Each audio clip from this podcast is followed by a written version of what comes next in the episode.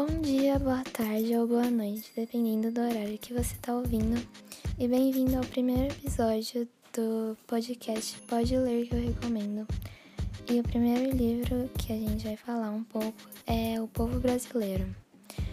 É, primeiro eu vou apresentar o autor, que é Darcy Ribeiro, que nasceu em Minas Gerais em 26 de outubro de 1922 ele era um antropólogo, escritor, educador e político, que infelizmente morreu em 17 de fevereiro de 1997.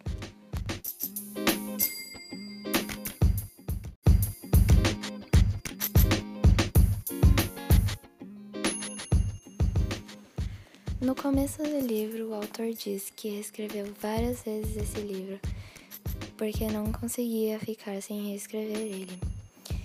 Mas nessa versão ele ficou se perguntando por que o Brasil não deu certo. E ele quis tentar responder essa questão nesse livro. É explicar as causas do seu desenvolvimento desigual. E ele também diz que esse livro não é um livro para ser analítico e é mais um livro para ajudar o Brasil a se encontrar.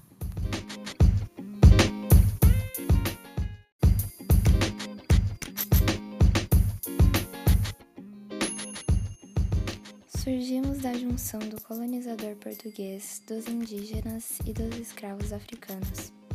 Darcy diz que o Brasil é um proletário externo. Ele gera bens para exportar. Ele também diz que os brasileiros se comportam como uma só gente. A miscigenação fez com que nós tenhamos a influência de várias matrizes culturais. Somos divididos em povo massa, que é sofrido e perplexo, e minoria privilegiada e contemplada por Deus. O povo brasileiro paga o preço das lutas e do sangue derramado sem conseguir sair da situação de dependência e opressão. A história do Brasil foi construída na violência.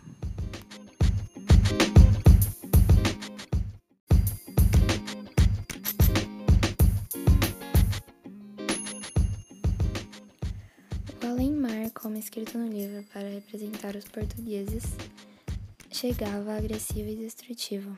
O branco trouxe consigo uma guerra bacteriológica, trazendo vários vírus e bactérias quais os índios não tinham anticorpos, matando muitas pessoas. Também disputando por territórios, escravizando os índios para sustento da sua economia. Mas como só temos o lado do invasor, não tem como saber o que realmente aconteceu, pois raramente os brancos davam lugar de fala às vítimas.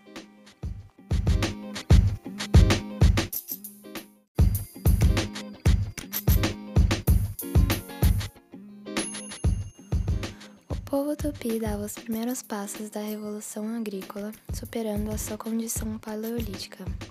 A caça e a pesca garantiam a sobrevivência do grupo. Cada núcleo tupi vivia em guerra contra as demais tribos, por exemplo, a Chavante e a Caiapó.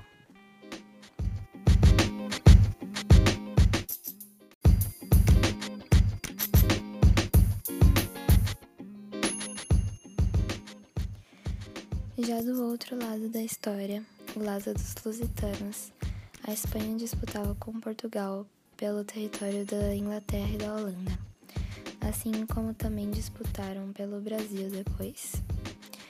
O maior objetivo deles era expandir o cristianismo sobre o povo existente nos outros territórios novos.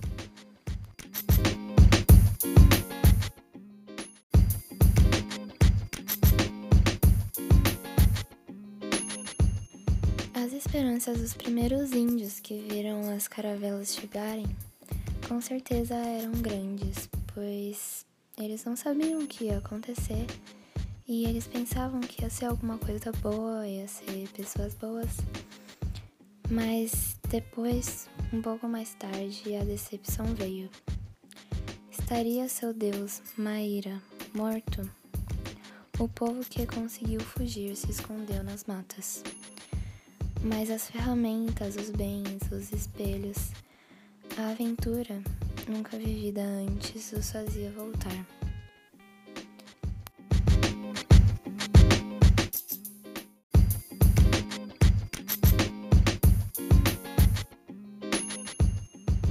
Para os índios, o mundo era maravilhoso, uma dádiva, rico de aves, peixes, frutos e flores. Já para os portugueses recém-chegados, a vida já era experimentada, sofrida, cheia de sede de capital e sede de amontoar riquezas. A vida dos índios acabava de ser arruinada pela branquitude e pelas doenças trazidas com eles. O paraíso foi perdido.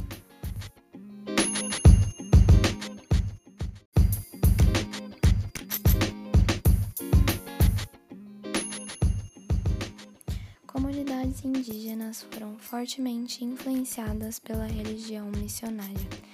Eles pensavam daqui uma terra para se povoar de cristãos. Então, uma companhia para a doutrinação dos índios foi criada, o Programa Civilizador de Nóbrega, um plano jesuíta que trouxe violência mortal para o Brasil. Muitos índios estavam morrendo.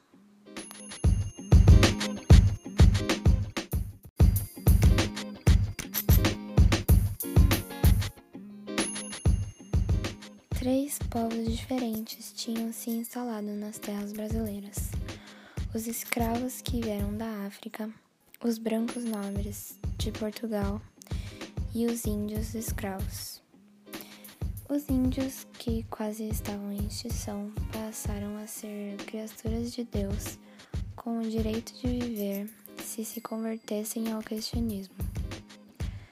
Os jesuítas e os colonos começaram a brigar para decidir que, o que iria ocorrer com os indígenas: se eles iam ser escravizados ou se eles iam ser cristianizados. Os jesuítas, com peso na consciência de tudo que eles tinham feito aos indígenas, criam um projeto de reconstrução da vida social dos índios que não tinham mais tribo. É, nesse projeto, os índios eram concentrados em comunidades é, e essas comunidades tinham economias autossuficientes para eles viverem lá.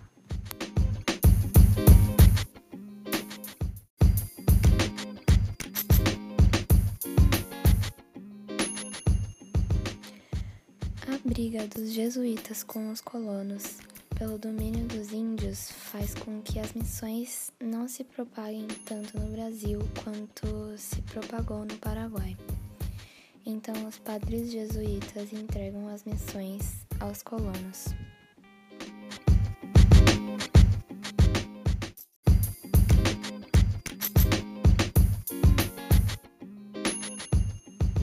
Os colonizadores iam cada vez mais se apropriando das terras inclusive rebatizando as coisas e dando novos valores e propósito a elas. Já os indígenas, que antes eram vistos como pessoas de bem, passaram a ser vistos como canibais e pessoas ruins. E a diferença dos dois povos foi fazendo os portugueses se questionarem se teria salvação para eles e se um banho de lixívia poderia desinfectar suas almas sujas de feitiçaria, de luxúria e de preguiça. Também se questionarem se o juízo final valerá igual para o índio como é para o branco.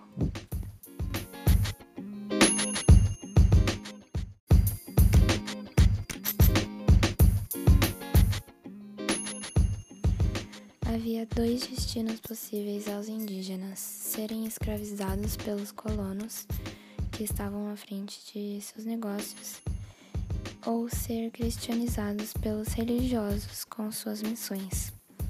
Os religiosos tinham o propósito de implantar um projeto de sociedade solidária e igualitária, mas isso era totalmente o oposto do projeto dos colonos. Então houve uma guerra entre os colonos e os padres religiosos.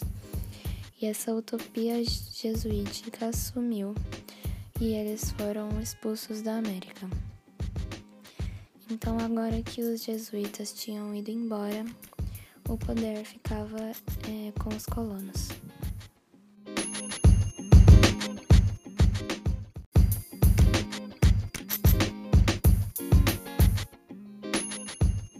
Esse livro é muito importante porque a gente consegue ver que o Brasil nasceu da violência e a gente pode enxergar um pouco também do outro lado da história que os índios foram muito violentados e a história não é tão bonitinha assim quanto nos ensinaram no primeiro ano. Por isso que o Brasil não deu certo. Não há como algo dar certo se nasce da violência.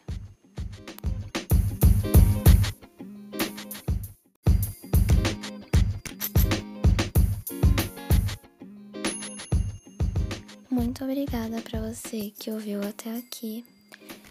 É, eu sou a Milena e esse foi o primeiro episódio do Pode Ler que eu recomendo.